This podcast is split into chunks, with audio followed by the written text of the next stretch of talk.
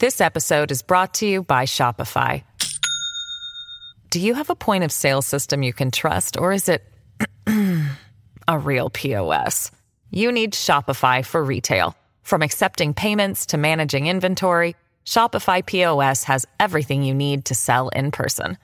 Go to shopify.com slash system, all lowercase, to take your retail business to the next level today. That's shopify.com slash system. As humans, we're naturally driven by the search for better. But when it comes to hiring, the best way to search for a candidate isn't to search at all. Don't search, match with Indeed. When I was looking to hire someone, it was so slow and overwhelming. I wish I had used Indeed. If you need to hire, you need Indeed. Indeed is your matching and hiring platform with over 350 million global monthly visitors, according to Indeed data, and a matching engine that helps you find quality candidates fast. Ditch the busy work. Use Indeed for scheduling, screening, and messaging so you can connect with candidates faster. And Indeed doesn't just help you hire faster. 93% of employers agree Indeed delivers the highest quality matches compared to other job sites, according to a recent Indeed survey. And listeners of this show will get a $75 sponsored job credit to get your jobs more visibility at Indeed.com slash podcast. That's Indeed.com slash podcast. Terms and conditions apply.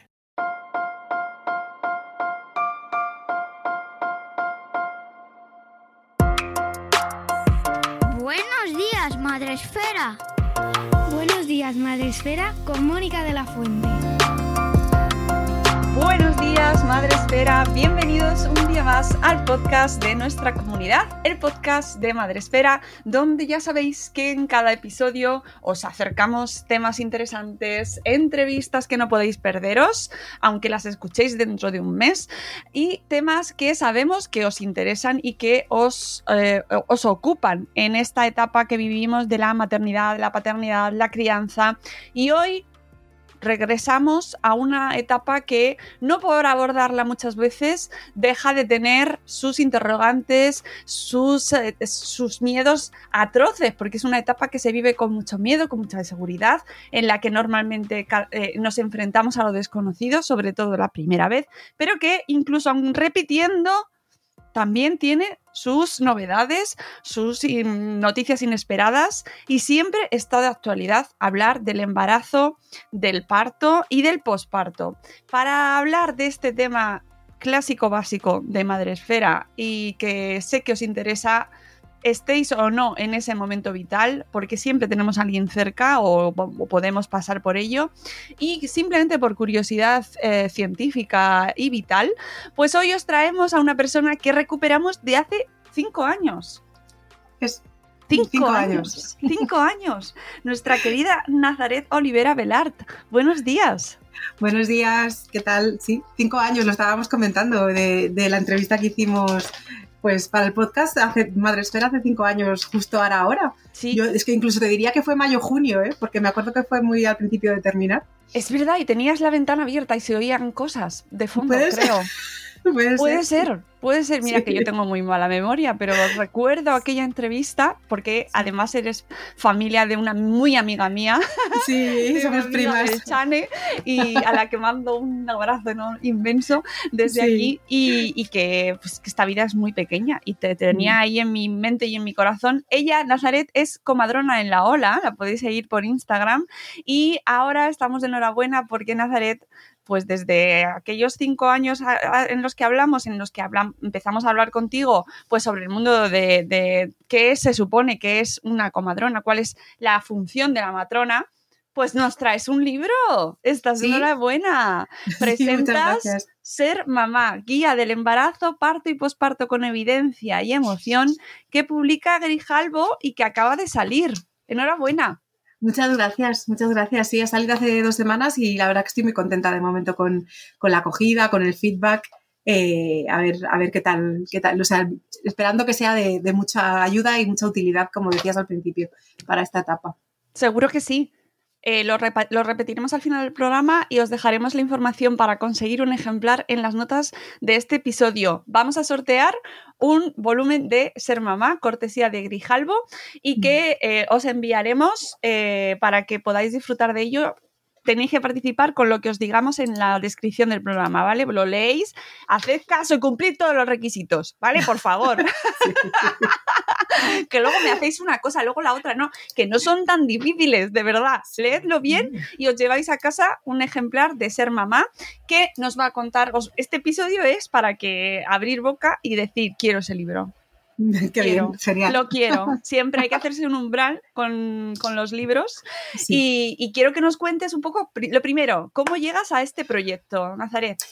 Pues la verdad es que mm, yo creo que con mucha suerte, porque, bueno, yo, mm, yo vosotros sois periodistas, de hecho conoces a mi prima porque ella es periodista también, y mm, yo hice primero de periodismo aquí en la Complutense con la idea de, que yo quería escribir. Yo, me encantaba leer de joven, de adolescente, y decía, yo quiero escribir, ¿qué quiero hacer en la vida? Escribir.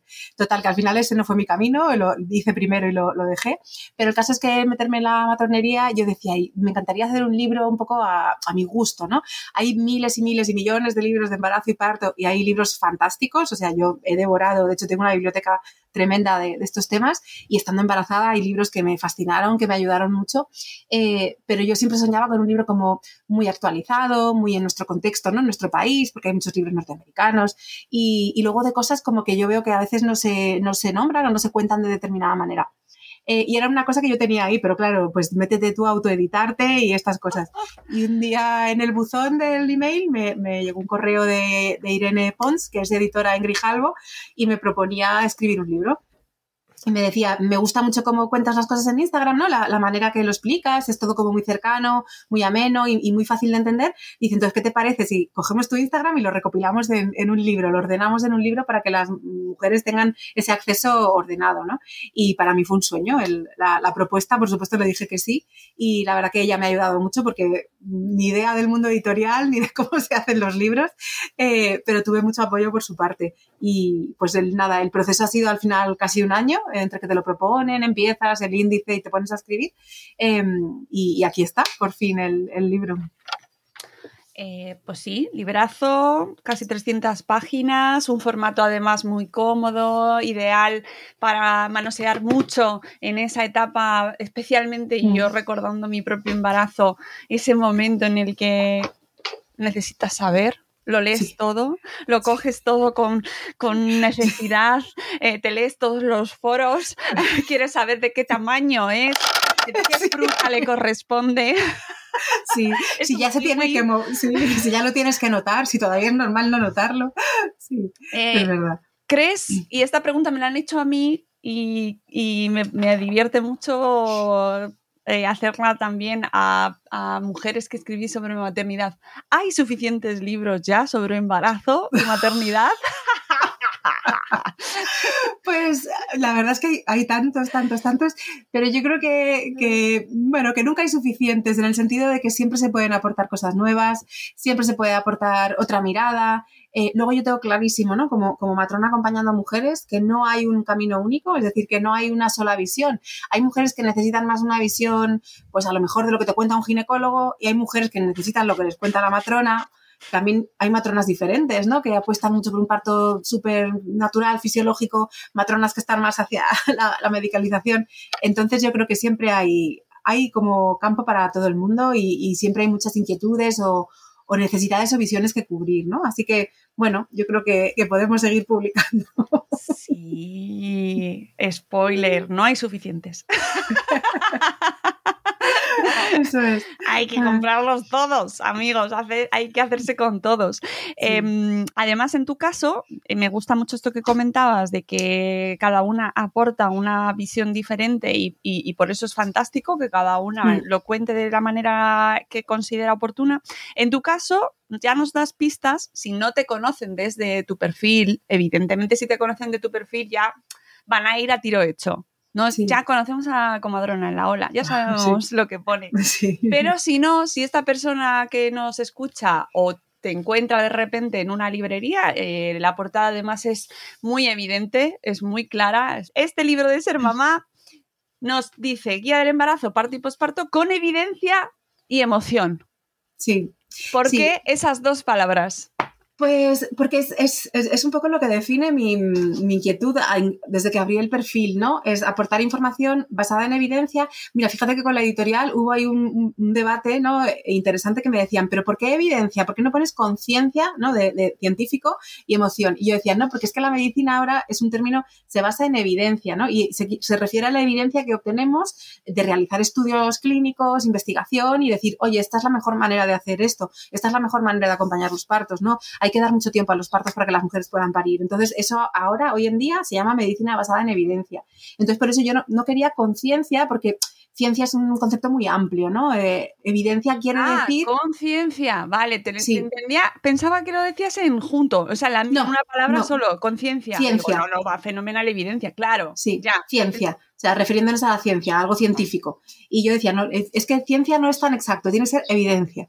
Y es por esto, por medicina basada en evidencia, de manera que la información que das no te la sacas del bolsillo, no, es, no te la inventas, no es lo que a ti te parece o te apetece, sino que la, información del libro o la información en, mis redes sociales está basada en, esas recomendaciones eh, basadas en evidencia pero a la vez con mucha emoción, porque no se, pueden, no se puede hablar del embarazo, del parto, de la maternidad, de la crianza, sin, sin, sin ponerle esa chispa de, de, que es un proceso espectacular, eh, trascendental, ¿no? En la vida de, las mujeres, de las familias, de las parejas. Y, y es que es tan bonito, tan bonito mm, el proceso que, hay que ponerle mucha emoción ¿no? a, a, todo. Entonces está contado pues científicamente, pero con, siempre con un toque de, de, pues, de mucho cariño, de mucha emoción. Eh, por lo cual deberían ser compatibles. Claro, claro. Es que mm, no deberíamos hacer lo uno sin lo otro, ¿no? Sobre todo acompañar estos procesos de, maternidad. Pues esto se habla mucho en la atención al parto. tenemos que hacer una atención al parto, un acompañamiento al proceso de parto respetuosa y basada en buenas recomendaciones, buena práctica clínica, pero a, la vez con empatía, ¿no? Con, y entendiendo que lo que está viviendo esta, esta mujer, esta pareja, esa familia, es la llegada de, un bebé. No podemos acostumbrarnos tanto al trabajo de asistir partos como que va, venga otro más, ¿no? Y, con frialdad. Es que es un momento importantísimo y único, irrepetible. ¿Y cómo conseguimos encontrar equilibrio, que yo creo que en tu libro está muy eh, presente, eh, entre la eh, información y empoderamiento de la madre para vivir una experiencia así con emoción y eh, la perspectiva sanitaria, eh, el estar bajo un amparo mm, de un sistema sanitario y, un proceso de revisiones o de consultas. Es decir, mm. cómo hacemos que conjuguen ambas cuestiones sin convertir el embarazo en un proceso em, pues que no es una enfermedad, exactamente, no es un proceso patológico y tampoco es un es un estornudo, no es una gripe, no es una cuestión que pueda que se solucione de una manera eh, siete días se te ha pasado. Claro. Eh, o sea, yo creo que lo que dices tú, hay que equilibrar el hecho de que la mayoría de embarazos son procesos de salud, es decir, las mujeres se quedan embarazadas porque están sanas, y porque su cuerpo es capaz de, dedicar esa energía y esa inversión en, crear una, vida nueva, y la realidad es que la mayoría de embarazos y partos deberían ir bien. Eh, el problema es que tenemos una visión, tanto a nivel social como sanitario, del parto como un proceso patológico es decir, y del embarazo, ¿no? Eh, bueno, pues sí, la mayoría salen bien, pero en cualquier momento se pueden complicar, ¿no? Y, de hecho, parte de la atención se basa un poco en esto, y siempre en el riesgo, en las posibilidades de riesgo, eh, y le podemos dar la vuelta a la tortilla. Podríamos mirar el embarazo y el parto como procesos de salud que algunas veces, pocas, se complican, ¿no? Entonces la visión sería muy diferente, porque en lugar de estar siempre focalizándolo todo en, lo peligroso que es, en el riesgo, prohibiendo esto no lo puedes hacer, esto tampoco, esto no sé qué, tienes que hacerte esta prueba sí o sí, ¿no? Aunque tú seas una mujer de bajo riesgo, eh, si lo enfocáramos desde no, es que la mayoría de procesos son sanos y algunos no, pero por, y por eso los vamos a acompañar, porque el seguimiento del embarazo es necesario. Eh, por eso es cierto, o sea, en España tenemos unas, tasas de, de unos resultados estadísticos obstétricos muy buenos, ¿no? Tanto de morbilidad, bueno, morbilidad podríamos discutir, pero mortalidad es verdad que tenemos una mortalidad materno-infantil muy bajita. La morbilidad es lo que tenemos que, trabajar en ello, ¿no? Y reducir las intervenciones que no son necesarias. Entonces, por supuesto que hay que hacer ese seguimiento de embarazo, pero las mujeres yo creo que es muy importante que tomemos también un poco las riendas del proceso, ¿no? Yo, yo hablamos de procesos de corresponsabilidad. Eh, el sanitario está ahí para acompañarnos, para hacernos las pruebas pertinentes, detectar si algo no va bien, darnos consejos, pero recomendaciones para, potenciar la salud, no para que vivamos con miedo y ansiedad, ¿no? Que a veces sales de las consultas con más miedo que otra cosa. Em, pero las mujeres también tienen que tomar responsabilidad ¿no? de, sus procesos, conocer su embarazo, conocer su anatomía, porque es lo único que te va a ayudar, primero, a vivirlo con más tranquilidad y segundo, a que cuando te dan opciones de tratamiento, de seguimiento, tú puedas tener un poco de, conocimiento para decir, oye, pues no sé si me quiero hacer esta prueba, a lo mejor no es del todo necesaria o la voy a hacer de esta otra manera. Eh, pero claro, las mujeres también tienen que tomar decisiones, ¿no? Y eso no es fácil. A veces también es como, no, mejor que decidan los sanitarios por mí, que ellos son los que saben. Entonces, tenemos que buscar ese equilibrio de corresponsabilidad, que es yo te informo, te cuento de manera objetiva, que tú entiendas la información que te estoy dando y, que las mujeres tengan poder de decisión en, estos procesos. Mm, ahí está la el reto. Sí, Sí, es difícil, es difícil, tanto desde dentro del sistema sanitario como desde fuera de parte de las mujeres, ¿no? Eh, y, sí que hay, hay muchos puntos de encuentro y de equilibrio, hay muchos sanitarios trabajando de una manera muy empática, muy respetuosa, dando información, aceptando opciones, hay muchísimas mujeres súper informadas que dicen, oye, pues por ejemplo, eh, es algo muy, un ejemplo muy fácil, ¿no?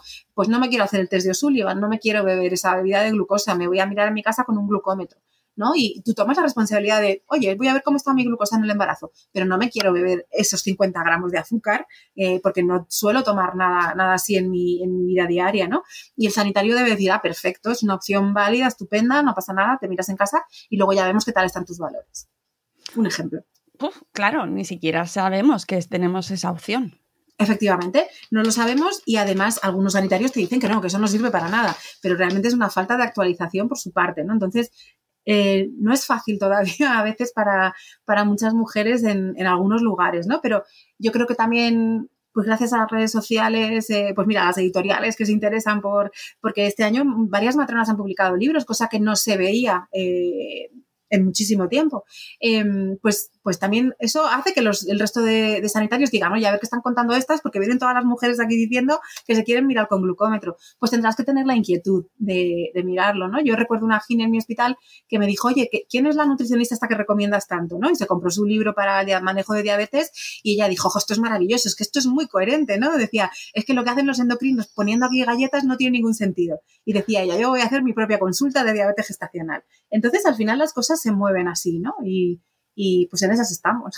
Jo, claro, eh, pues es que me has recordado el tema de la nutrición en los hospitales y, y cómo nos damos contra la pared. Eh, pues, pues con menús que los vemos muy a menudo de desayunos. Eh, completamente fuera de, toda recomendación de, dietistas nutricionistas actualizados, ¿no? Y eso, si lo trasladamos una cosa que la gente la ve.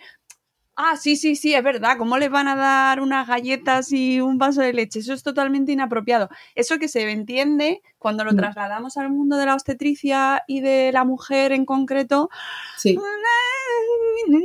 sí, ya no, ya no lo vemos tan mal. Efectivamente, yo creo que ahora hay mucha denuncia. Muchas veces ves fotos ¿no? de, gente en los hospitales mirando que me han traído desayuno. Colacao, leche, galletas, claro, o sea, todo lleno de azúcar. Y dices, para una persona que está ingresada porque tiene algún tipo de problema puntual, agudo o crónico, ¿cómo se le puede dar ese desayuno, no? Pero luego las mujeres embarazadas te sacan la dieta con galletas María, leche desnatada, eh, pan en todas las comidas, ¿no? Y, la diabetes gestacional al final es una intolerancia a los hidratos de carbono, o sea, a tu cuerpo no le sienta bien el azúcar eh, de base, o sea, todo lo que lleve azúcar, pero tampoco ciertos hidratos como el pan blanco, que es que eso se convierte en azúcar en sangre, ¿no? Y aparte que el pan no es imprescindible para la vida.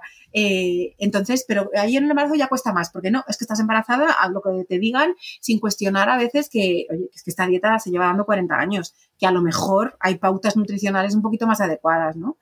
Claro, sí, sí, sí, es que entramos en el momento en el que entramos en este tema, se, se levantan las espadas, Sí y nos ponemos a la defensiva, cuando en realidad hay mucha gente que mm, está luchando por mejorar y por encontrar eh, territorios comunes sin ofender a nadie, sin crear mm, guerras, sino totalmente. una atención empática y, personalizada porque se puede. Se puede, se puede, y actualizada. Porque al final, yo creo que esto, que la, información, ¿no? Por ejemplo, en el libro, pues hay, hay tema de la diabetes gestacional, eh, también ayuda a las mujeres a que encontremos ese punto de rebeldía, de decir, no, perdona, es que yo en mi vida diaria me alimento fenomenal, no me voy a, no voy a cambiarme a esta dieta que me acabas de dar, ¿no? Eh, eh, y no pasa nada, podemos cuestionar, no, no, no pasa nada. porque habrá profesionales más actualizados y otros menos actualizados, pero también está ahí el tener una información buena y decir, pues yo voy a tomar mi, propio camino, ¿no? Claro, sí, sí. Lo que pasa que ya sé yo, habrá quien no esté escuchando ahí como, mm, mm, no puedo, no puedo. Eh, esto es cuestión de, tiempo y de ir entendiendo que hay cosas que antes se hacían y ahora no, y se ve a todas luces que no son adecuadas, ¿no? Y tú lo explicas en tu libro fenomenal, ¿no? Maniobras, por ejemplo, que antes se entendía que se debían usar y ahora se están desaconsejando.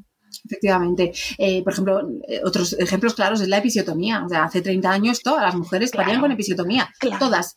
Nadie hizo jamás un estudio, nadie les exigió un estudio eh, para decir es mucho mejor hacer episiotomías a todas las mujeres. O sea, ellos no tienen nada para avalar esto, ¿no? Pero ahora nosotras tenemos que venga a poner estudios sobre la mesa y otro más y otro más y otro más para convencernos de que no hay que hacerles episiotomías a las mujeres, ¿no? Y todavía tenemos a gente diciéndonos que no, que sí que hay que hacerlas, y, pero, pero tú nunca lo has demostrado y sin embargo tenemos que demostrar que eso es perjudicial y que lo correcto es no hacerla. Entonces, bueno, gracias, menos mal, evidentemente, pues cuando haces estudios los resultados son que es una aberración cortarle el perineo a todas las mujeres para que nazca el bebé. O sea, ¿cómo vamos a estar tan mal hechas, no? Y la episiotomía tiene una indicación única que es que el bebé de verdad lo está ya pasando mal y es necesario que nazca de inmediato. Pero pues este tipo de cosas se empezaron a hacer sin justificación, sin aval científico y bueno, pues estamos luchando contra ellas. Algunas cosas ya están cambiando mucho pero es que la propia episiotomía hay hospitales que tienen tasas del 50-60%, entonces todavía que cuando decimos las cosas en redes sociales es, con fundamento, ¿no? No es que, venga, vamos a hablar de esto un poco porque nos apetece. Es que es una barbaridad que se hagan todavía tantas. Claro, lo que pasa es que como en redes eh, hay millones de perfiles y hay información de todo tipo, pues en ocasiones eh, desde un lado o desde otro se aprovecha la desinformación. Sí, eso yo también lo, cuento en el libro, ¿no? Sin meterme mucho, pero deberíamos escoger qué perfiles seguimos. Porque, por ejemplo, de embarazo, parto, posparto, todo el mundo sabe, ¿no? Y te vas a mirar quién está dando esa información y resulta que es una publicista. Eh, pues una persona que ha tenido dos hijos, pero que no tiene una formación sanitaria. Y, vale, es bonito divulgar de maternidad, pero, pero yo creo que para ciertas cosas tenemos que ir al profesional adecuado, ¿no? Y, pues embarazo y parto, pues lo suyo es mm, perfiles de matronas, hay perfiles de ginecólogas también fantásticos, ¿no? Súper cercanas, súper actualizadas, eh, pero claro que no vale sacar la información a veces de, cualquier sitio. Y con eso deberíamos ser un poquillo selectivas. Muy selectivas también, mm, sí. Sí, sí. sí. Tanto por un lado como por el otro, amigos, hay que ver eh, quién nos está hablando. ¿No? Y entender de dónde viene, quién es, qué estudios tiene, qué está haciendo. Y evidentemente luego hay un sesgo de autoridad que tienes que detectar y que ah, pues puede que haya un profesional que te esté diciendo algo que no está actualizado. por supuesto, también, también los hay. Sí, eso está clarísimo. Pero por eso, como tenemos mucha información a nuestro alrededor, podemos seleccionar y, también ver un poco qué, qué, nos, nos cuadra a nosotras, ¿no? De lo que estamos leyendo, lo que nos están contando. Oye, esto me cuadra, esto no me, esto no me cuadra nada. Claro, y eso, ¿esto va contigo o no va contigo? Porque ahí también en el libro lo hablas mucho y me parece una cosa fundamental. Cada parto, cada embarazo es único. sí. Totalmente.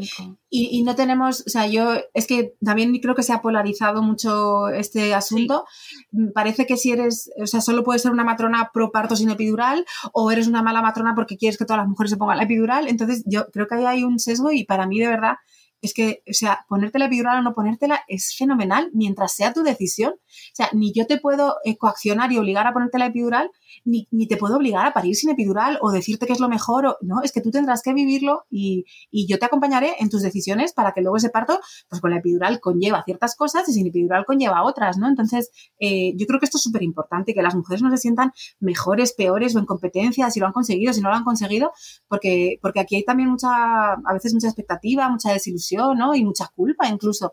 Entonces, yo creo que esto también tenemos que, no sé, que, intentar equilibrarlo y que todas las opciones están bien mientras tengamos una información y, adecuada y, oye, pues yo quiero esto, creo que para mí es mejor esto y ya está. Mm, eso suena, suena fenomenal, eh, porque es que luego eh, hay tanta frustración, como tú bien dices, tanta culpa, tanto... Eh, y como todo el mundo opina, además, ¿no? Ah, sí, sí, sí, sí. Y todo el mundo mm, necesita esa comparación entre lo que es mejor, si es mejor una cesárea o no es mejor una cesárea, o si es una decepción para ir con cesárea, o es que hay tantas... Y eso lo hablas tú mucho.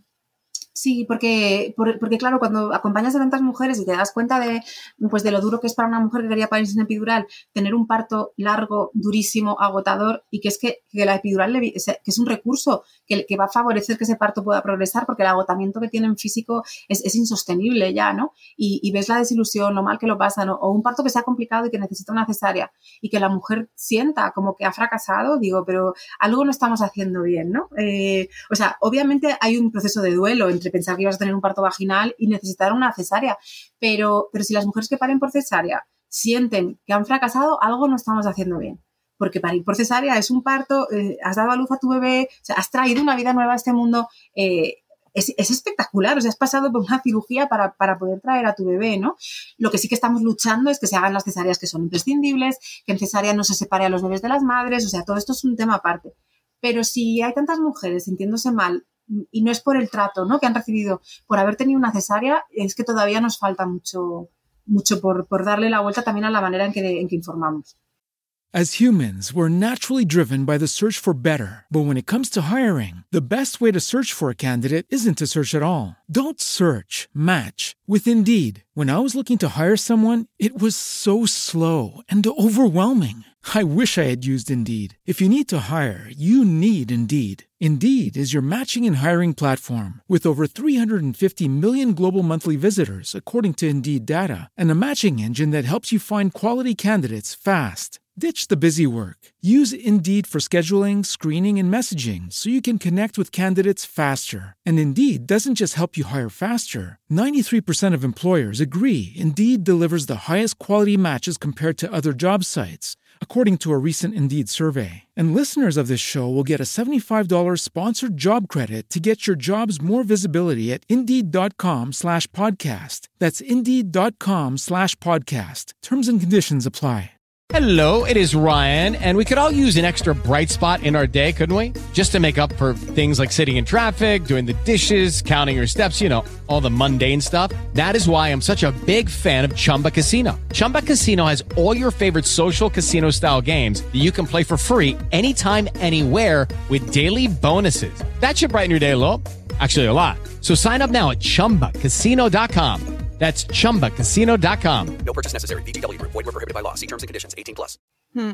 Y, y, en cómo se viven los, cada uno de esos procesos. Eh, estoy pensando, por ejemplo, en un tema que es muy recurrente en el mundo del embarazo, que es el tema del peso, sí. eh, que también hablas de, mm, bastante de ello, ¿no? Y de, de, cómo salimos las mujeres en muchas ocasiones de la consulta. Sí con el ánimo por los suelos. Llorando, llorando. Sí, sí, sí, Muchísimas mujeres me dicen, es que salgo llorando a la consulta porque me han dicho que, bueno, desde estás cogiendo mucho peso, tienes que cuidarte, pero que eso también te, a veces emocionalmente te toca, a que las llamen gordas, que, que, que comen muchos bollos, o sea, de verdad unas cosas. Yo, yo recuerdo a mi hermana, mi hermana es una persona muy, muy, muy, muy delgada y en su segundo, en primer embarazo tuvo diabetes gestacional, eh, pero estaba, vamos, estaban los huesos, ¿no? ¿no? ¿no? es una cuestión de comer bollos, es una cuestión de, de un problema hormonal, de regulación de la insulina. Y, y, la matrona le dijo, a ti sabe que te gustan mucho los bollos y los dulces, ¿no? Y dices, pero ¿qué, qué, qué manera es esta de hablarle a, a, una persona, a una mujer adulta, ¿no? Que está viviendo su proceso de embarazo. Entonces, el tema del peso... Eh, es lógico que necesitamos un peso de partida para ver cuál es la evolución, tanto de coger mucho como de coger poco, ¿no? Eh, y es un, un, punto de referencia. Pero, pero ya está, a partir de ahí lo que tenemos que hacer es un control de vez en cuando, no hace falta pesar a las mujeres embarazadas cada vez que van a la matrona, cada vez que van al ginecólogo, porque para muchas además es un proceso de ansiedad porque creen que las van a regañar. Yo estaba en consulta eh, de seguimiento de embarazo y, y pues a lo mejor la primera, entonces sí que dices, pues si quieres te pesamos para ver un poquito de qué partimos, ¿no? Yo ya empiezo como simplemente para ver de qué partimos, no es para nada más, ¿no? Y ya empiezan las mujeres a, decirte, bueno, es que claro, acaban de venir las navidades, igual he cogido algún kilo, ya se están como excusando y yo les digo, no, no, no, pero si sea, es que no me tienes que contar, que explicar nada, que no, que, que yo, o sea, que solo quiero, es para contar un poquito cómo, cómo evoluciona el peso, ¿no? Pero que es una cosa que genera mucha ansiedad. Pero incluso mujeres que eso, que están delgadas y que están cogiendo más peso porque su cuerpo lo necesita. Es que estás gestando un bebé, entonces el cuerpo como que hace reservas de energía y luego gasta mucho en la lactancia si vamos a, dar el pecho, ¿no? Entonces, eh, o sea, a todas, a las mujeres, tanto si tienen sobrepeso como si no lo tienen, mmm, se tiende a regañar, ¿no? Y solo miras la báscula. Hay mujeres que cogen 15 kilos y las ves y dices, pero si es que estás estupenda, es, es, impresionante, ¿no? Estás fenomenal. Pero como solo están mirando el número de la báscula, y es como, no, vamos a individualizar. Y las mujeres que están cogiendo mucho peso, vamos a darles recomendaciones eh, objetivas, con empatía, de, oye, mira, es cierto que coger peso de más, si es porque estás comiendo a lo mejor demasiados procesados, cosas con azúcar, pues no te vienen bien ni a ti ni al bebé, y además en el posparto eso va a estar ahí, pero no un regaño, ¿no? Simplemente unas recomendaciones y luego, oye, cada mujer que haga lo que quiera, que, que, que somos mayores y somos, somos adultas, ¿no? Yo te tengo que informar, pero no regañar ni, ni, vamos, hacer ningún tipo de comentario ofensivo, porque es tremendo, tremendo. Es tremendo y además es una etapa muy vulnerable psicológicamente sí. y se exacerban problemas o trastornos o cuestiones que tengas eh, previamente, eh, te sientes más vulnerable, tratada de una manera infantilizada en muchas sí. ocasiones. Sí. Mm, y ahí los trastornos de salud alimentaria claro. están muy presentes. Muy presentes. Que hay mujeres que, que empiezan a, a, dejar de comer por, por, ansiedad, por miedo a la báscula. Y estamos embarazadas, hay que nutrir al bebé. Hay que hacer una selección de, de alimentos nutritivos, ¿no? Y no de alimentos ricos en, en calorías procesados que realmente no te van a aportar nutrientes. Pero no podemos tener a las mujeres pasando hambre en, en el embarazo por, y muchísimo menos por miedo a, que, a ver qué les dicen en, en la consulta. Vamos. Sí, eh, eso aprovechemos para introducir, ¿no? Eh, y además tú lo comentas en el libro, hábitos saludables de nutrición. Efectivamente. Que además es una etapa buenísima para sí, implementarlos. Pues y que luego, motivada. Claro, se te queda y es verdad, porque es que además tú quieres saberlo todo. Sí. sí. Quieres lo mejor para tu bebé, es que es así. Es así. Claro, claro. Sí, sí, ¿Esto, sí. ¿Que esto va a hacer que su cerebro sea más inteligente? Pues allá que me voy a poner yo a comer pescado azul, ¿no? Para el, el DHA, el omega 3. Sí, sí, es la etapa ideal para saberte cuáles son los alimentos que tienen eh, más vitamina B12, eh, más, más, hierro. Más sí. hierro, eh, sí. bueno, todo, todo, te lo vas a saber todo de maravilla y eso ya luego después se te puede quedar y te viene fenomenal. Eh, sí. Para luego la etapa que viene después. Que es... ¿Qué es? suficiente. Hablamos lo suficiente de, de este tema. Eh, está, eh, ¿Le estamos empezando a dar más importancia a esta etapa, Nazaret? Yo creo que llevamos unos, ya un, un, tiempo, unos, unos, años, dándole bastante importancia al tema del posparto. Eh, para mí, el principal problema a nivel social sigue siendo que, que criamos muy en soledad. Eh, y no vemos a otras mujeres en sus, en sus pospartos, porque ir a ver a una amiga en un momento dado a su casa en el posparto, pues dices, ay, pobre, pues está muy cansada o fíjate, tiene grietas con la lactancia, pero no nos imaginamos la magnitud, ¿no? Eh, cuando antes vivíamos más en pueblos, puerta con puerta, pues es que estabas viviendo el posparto de tus hermanas, primas, amigas, vecinas. Entonces veías lo que era un posparto, veías que un bebé estaba 24 horas al día en brazos, veías que un bebé de pecho era un bebé a la teta pues todo el día, ¿no? Eh, que por las noches dormían más, menos, o te, ah, que fíjate, le ha salido en el culito esto. Entonces era un conocimiento compartido y que tú ibas absorbiendo desde que eras pequeña, por así decirlo. Pero ahora que no vemos pospartos, que el primer bebé que criamos es, o que tenemos cerca es el nuestro, ¿no?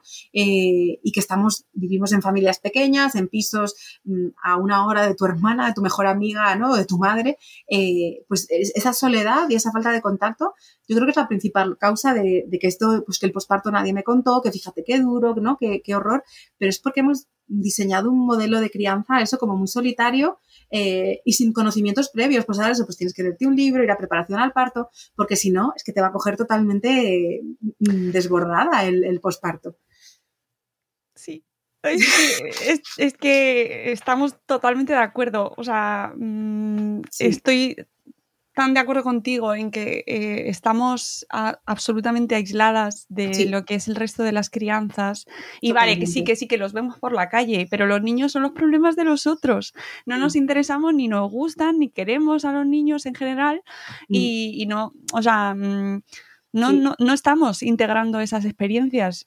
¿sabes? Claro, es súper necesario claro. entenderlo. Y es que una mujer en el posparto, si está rodeada de amigas, de familia, ¿no? Eh, que no tiene que preocuparse ni pensar en que hay que hacer la comida o la cena eh, o poner una lavadora o limpiar la casa y solo te dedicaras a, es que estoy con el bebé todo el día, es que esto es lo que me toca a mí ahora, eh, cuánta carga mental nos podríamos quitar de encima, ¿no? Pero como estamos solos, bueno, ya las parejas tienen más tiempo de, baja y están más presentes en, ese posparto, están en casa y, y se pueden dividir las tareas pero, pero aún así sigue habiendo mucha falta de, pues de charlar un ratito con alguien, ¿no? Y, o de echarte unas lágrimas porque es que estoy agotada, fíjate, o la lactancia no está yendo como yo esperaba, ¿no?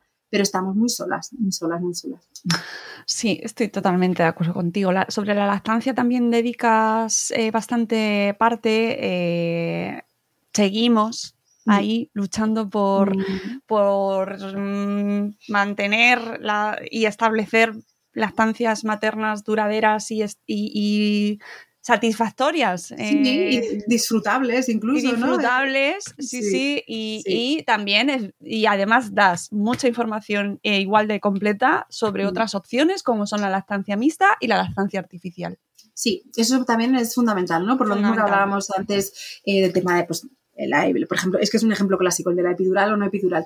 hay mujeres que quieren dar el pecho y no lo consiguen a veces por falta de apoyo, a veces por eh, recomendaciones anticuadas, o sea que a veces no ha habido un buen acompañamiento, pero a veces incluso con buenos acompañamientos, nosotros hemos tenido lactancias, en mi hospital hay consulta de lactancia y, hacemos un seguimiento desde el principio y estamos ahí y aún así hay lactancias durísimas, pero durísimas a nivel emocional. En el libro hay una historia, un, testimonio ¿no? de, de, una mujer, de una madre pues, de mi hospital de la consulta, eh, que estuvo cinco meses con obstrucciones, con mastitis, eh, con dolor en las tomas, con perlas, con, o sea, y ella quería dar el pecho, eh, el bebé tenía frenillo, se le cortó, o sea, se hizo absolutamente todo lo que podíamos. Y aún así, claro, emocionalmente ya a los cinco meses no podía más, no podía más, y por salud mental dijo, tengo que dejar la lactancia.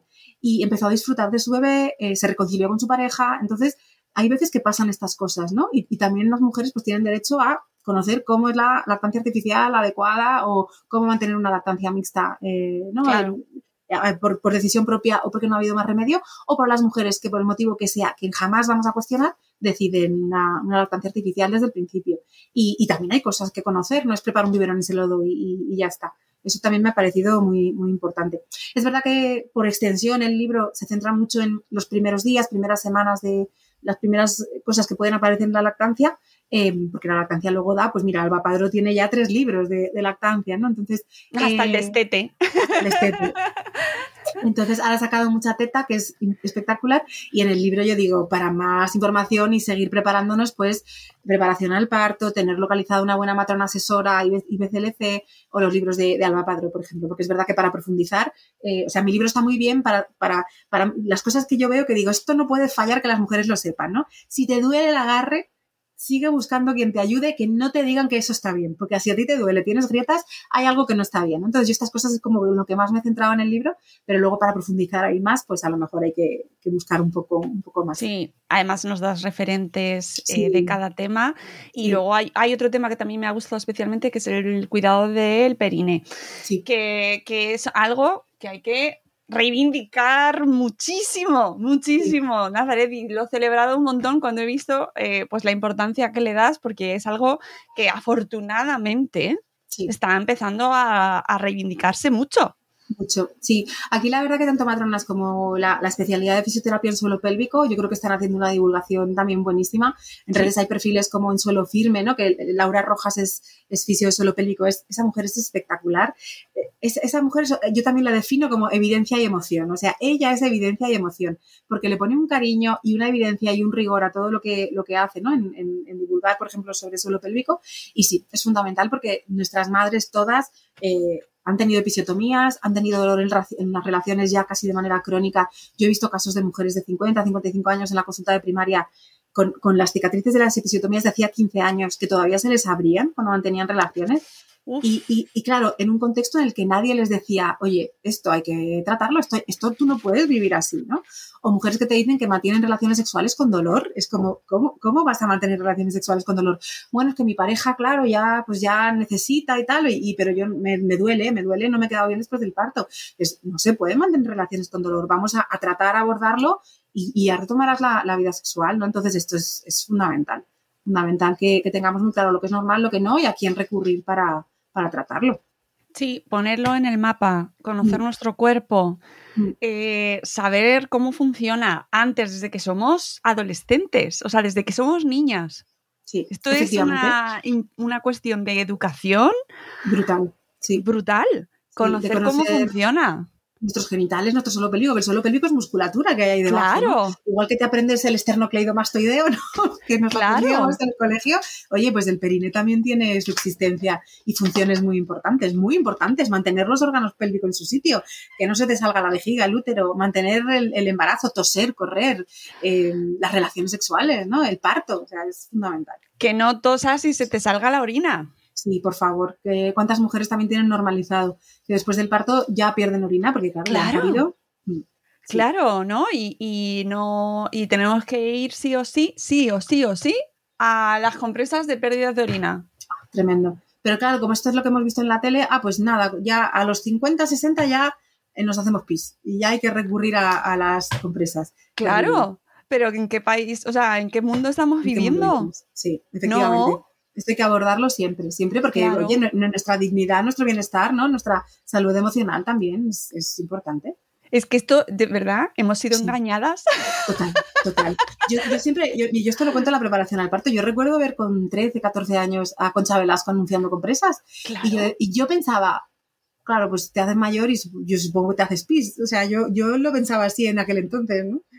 Sí, Amigas que nos estáis escuchando y que estáis ahí en ese momento vital del embarazo, tenéis que conocer vuestro suelo pélvico, eh, conocer vuestro cuerpo. Si tenéis hijas, si tenéis hijos, Mm, lo tienen sí. que conocer y saber cómo funciona y cómo se cuida desde ya. Desde Esto, hay, hay un libro que está muy bien para adolescentes de, de Mi cuerpo mola, de Marta Torrón, que habla mucho del suelo pélvico, de la vulva, los genitales. Yo se lo regalé a mi hija, aunque mi hija me decía, esto ya casi todo me lo sé, ¿eh? pero, Sí, sí, sí. pero es muy importante. Eso- ese libro fundamental. también. Sí, mi cuerpo mola y mi regla mola. Mi regla Eh, mola. eh, son ambos de menstruita, maravillosos.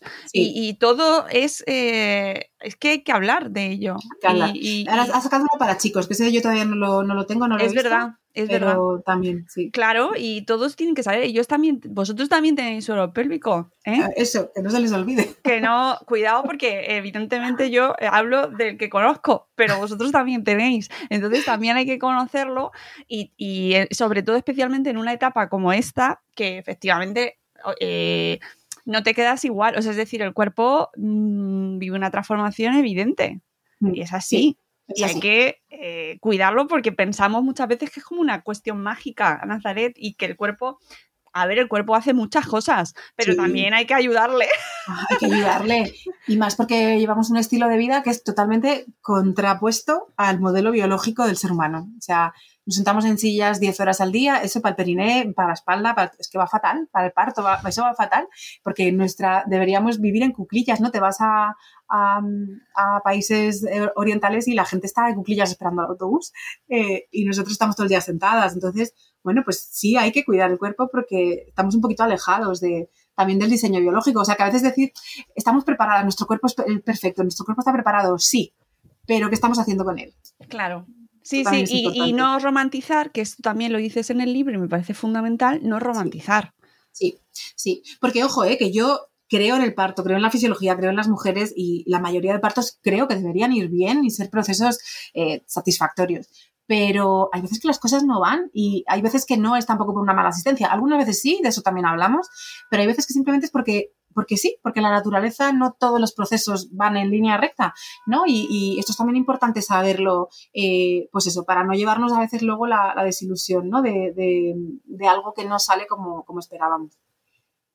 Sí, es muy, muy, muy importante saberlo, tener la información adecuada, saber que podéis, eh, dentro de, de lo posible, porque es que luego cada circunstancia es muy suya, y buscar vuestro centro o vuestro hospital en el que, en el que parir. eh, que es que luego, que luego tampoco quiero que la gente se lleve a engaño, que no tampoco tienes la capacidad, o sea, que, que todo implica, eh, cuentas un testimonio de una persona que se va a parir a otro hospital y tiene mm, kilómetros de distancia, lo que supone eso. O sea, no es tan sencillo decir, no, pues tú puedes elegir. Bueno, mm, mm, No, hay sitios Mm. donde, donde seamos realistas, las mujeres no tienen opciones. claro. Hay hospitales impresionantes trabajando con evidencia científica, con protocolos actualizados, con opciones para las mujeres, eh, con unos cuidados brutales y hay hospitales que todavía están en, los años 60, 70, eh, que no han evolucionado nada y esto es una realidad y para esas mujeres es muy duro porque van a ir a sitios donde, bueno, pues no es tan fácil decir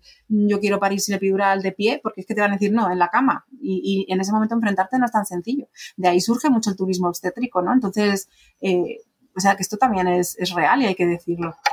Claro, y no, todo, no todas las mujeres tienen recursos para hacer eso. Mm, Y eso Efectivamente. también, mm, Efectivamente. esa, esa, esa frase de tú puedes elegir y puedes... No, no todas. No todas. Y no es tan fácil decirle a una mujer, no lo permitas, es que estás en pleno parto, eres Claro. vulnerable. Y además, eh, tú no sabes si tu bebé está bien o no está bien. Entonces, te toca confiar en los profesionales de salud, ¿no? Eh, ojalá al 100% de las veces fuese todo correcto. Sabemos que no lo es. También por eso, por- yo no he querido tampoco focalizar el libro en... O sea, yo no quería un libro que asustara a las mujeres, pero tampoco estoy escondiendo nada. O sea, pero tampoco...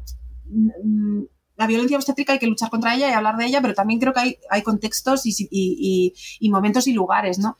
Eh, yo no quería eso en el libro en concreto. Sí que lo menciono y sí que hablo todo el rato de que hay cosas que no están bien hechas y eso, pero, pero creo que también, mm, o sea, que no todas las mujeres van a tener opciones y, y eso tenemos que saberlo, que sepan lo que está bien hecho, que intenten lucharlo, pero tampoco podemos poner en las mujeres la responsabilidad de, de enfrentarse a, a un hospital que tiene prácticas obsoletas, ¿no? Porque trabaja, pues eso, como en los años 50, porque tampoco es justo para ellas. Entonces Claro. vamos a seguir luchando, reivindicando, denunciando la violencia obstétrica eh, a los que nos toca y donde nos toca, pero, pero que las mujeres puedan vivir también este proceso un poco desde la cal- calma y la confianza, porque si no, ¿qué nos queda? Claro, claro. Es que es, mm, es que estoy muy de acuerdo contigo. Es que luego el mensaje es muy culpabi- culpabilizador y, y- y, insisto, hay mujeres que viven situaciones eh, pues muy, muy complicadas.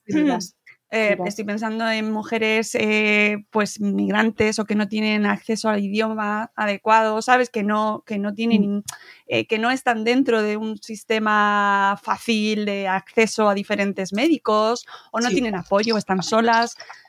Pídeles a esas mujeres que se empoderen y que luchen por el parto que quieren. Pues están bastante con lo suyo, tenemos que ayudarlas y hay que, entre todos, conseguir que se tengan un acceso digno al parto que merecen y, Sí. que, y que, que- que- que pueden tener, que deberían tener, ¿no? que deberían tener. Es que también es muy injusto ¿no? que, que en, un propio país como España haya hospitales que trabajan tan fenomenal también y que otras mujeres no tengan, no tengan esos, esos derechos, ¿no? Porque en realidad es que hay unas mujeres que tienen más derechos que otras simplemente por la ciudad en la que viven, ¿no? Y esto, yo ahí, pero creo que esta lucha le toca, le corresponde al Ministerio de Sanidad Sí, sí, auditor, hacer auditorías, decir, ¿qué está pasando? ¿Por qué en este hospital hay tan buenos resultados? ¿Por qué las mujeres están contentas? ¿Por qué en este hospital hay tanta gente, mujeres mm, diciendo que han sufrido vi- violencia obstétrica? ¿no? ¿Por qué tienen una tasa de cesáreas del 48%? Un hospital público. Eso corresponde al Ministerio de Sanidad, ¿no? Eso no... Las mujeres, pues mm, sí, les toca hacer cierta lucha, eh, exigir, escribir cartas, mandar, pero, pero la responsabilidad no es, no es suya, ¿no? Yo, y, y tenemos que seguir luchando también desde, desde otros lugares, desde Sí. los sanitarios y el Ministerio de Sanidad, que es que, y por eso también nos empeñamos en, en decir, oye, que la violencia obstétrica sí existe y hay que nombrarla, ¿no? Porque si no, no vamos a poder erradicarla. claro. Sí, sí, todos tenemos aquí nuestra parte de responsabilidad.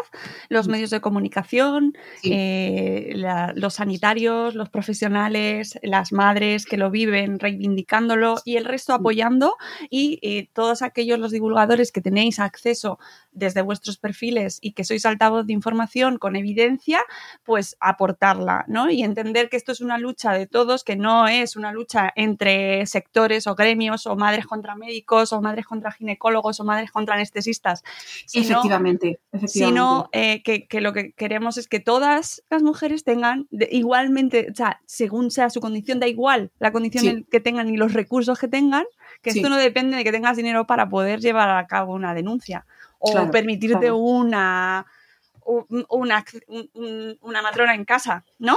Eh, claro, que claro, es todas tengan que- el mismo acceso a un parto digno. Claro, todas deberíamos. Por eso es, es estructural. O sea, es que lo que hay es que, que, que en los hospitales decir, oye, ¿por qué se están haciendo aquí estas prácticas? ¿Por qué se hacen tactos cada hora, cada dos horas, cuando sabemos que se deben hacer cada cuatro? Porque ese tiempo de evolución al parto es que ya te cambia el resultado, ¿no? Entonces, o sea, tenemos que seguir exigiendo esto. Los profesionales sanitarios y el Ministerio de Sanidad aquí tiene mucha responsabilidad porque al final es el, el órgano ¿no? que tiene el mayor poder de decisión en todo esto. Eh, y las mujeres, pues hay que informarse, hay que intentar, yo, yo sí que animo a presentar planes de parto, ¿no? Por intentar también concienciar a, a, los profesionales y, y, los espacios, pero, pero no podemos poner tampoco la carga de enfréntate, diles que no, porque de verdad que no, no es el momento para ellas, ¿no? En ese proceso de parto es muy duro, es, es muy Mm. angustioso. Yo prefiero decirles que confía en el profesional sanitario que te toca, a lo mejor luego te encuentras ya de entrada, estás viendo que no, que, que no, que no va a ser lo que tú te gustaría o esperarías, pero, pero de, de entrada Sí, pues, tienes que confiar. hay que ir confiando, sí. Sí, sí, porque si no ya vas partiendo de una base Sí. difícil, difícil. Amigas, eh, amigos que nos estáis escuchando, eh, este libro es súper recomendable. Ser mamá, guía del embarazo, parto y posparto con evidencia y emoción, que nos regala Nazaret Olivera Belart, comadrona en la ola, que la podéis encontrar en Instagram. Eh, os, reco- os recomiendo vivamente este libro para, pues, todos aquellos que estéis viviendo esta etapa, tener información actualizada. Ya habéis escuchado a Nazaret, esa, esa sensibilidad tan necesaria para vivir esta etapa de una manera, pues disfrutarla, disfrutarla porque es otro proceso vital muy intenso, muy bonito, puede ser aunque también tiene sus cosas y hay que vivirlo acompañada y de la mejor manera posible y en comunidad, amigos, y todo lo posible, acompañemos a las mujeres embarazadas y tenemos que cuidarlas, ¿vale? Eso, Y- cuidarlas para, que eso- puedan cuidar, sí. Claro, y para eso tenemos que saber cómo y qué decir, y qué hacer y qué no decir y qué, qué cosas evitar, ¿vale? Que eso- Eso es. Así que súper interesante este libro que os dejamos todas las notas en el programa y que ya os recuerdo que si queréis conseguir un ejemplar que sorteamos, tenéis toda la información para participar en las notas de este episodio. Nazaret, volveremos a hablar seguro. Muy bien, genial, encantadísima. Así Muy que, bien. mientras tanto. Nada, nos, Muchas nos gracias. leemos por las redes. Mucha suerte con el libro, que vaya fenomenal. ¿Vale? Igualmente, Tenga muchas muchas gracias. ediciones. Y amigos, nosotros nos vamos, volveremos en un nuevo episodio de Buenos Días Madre Espera con otra etapa de la maternidad. Ya sabéis que aquí nos gusta repasarlo todo, todo, hasta cuando se van de casa. Amigos, volvemos en un nuevo episodio de Buenos Días Madre Espera. Adiós.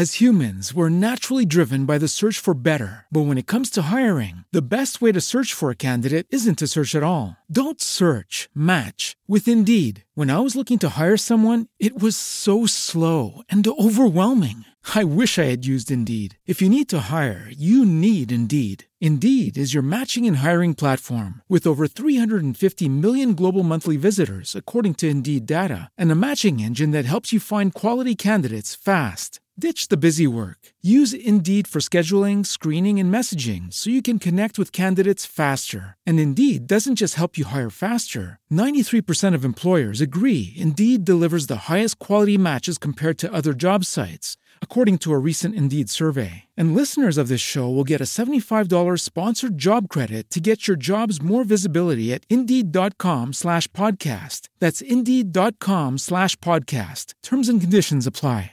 It is Ryan here, and I have a question for you. What do you do when you win? Like, are you a fist pumper?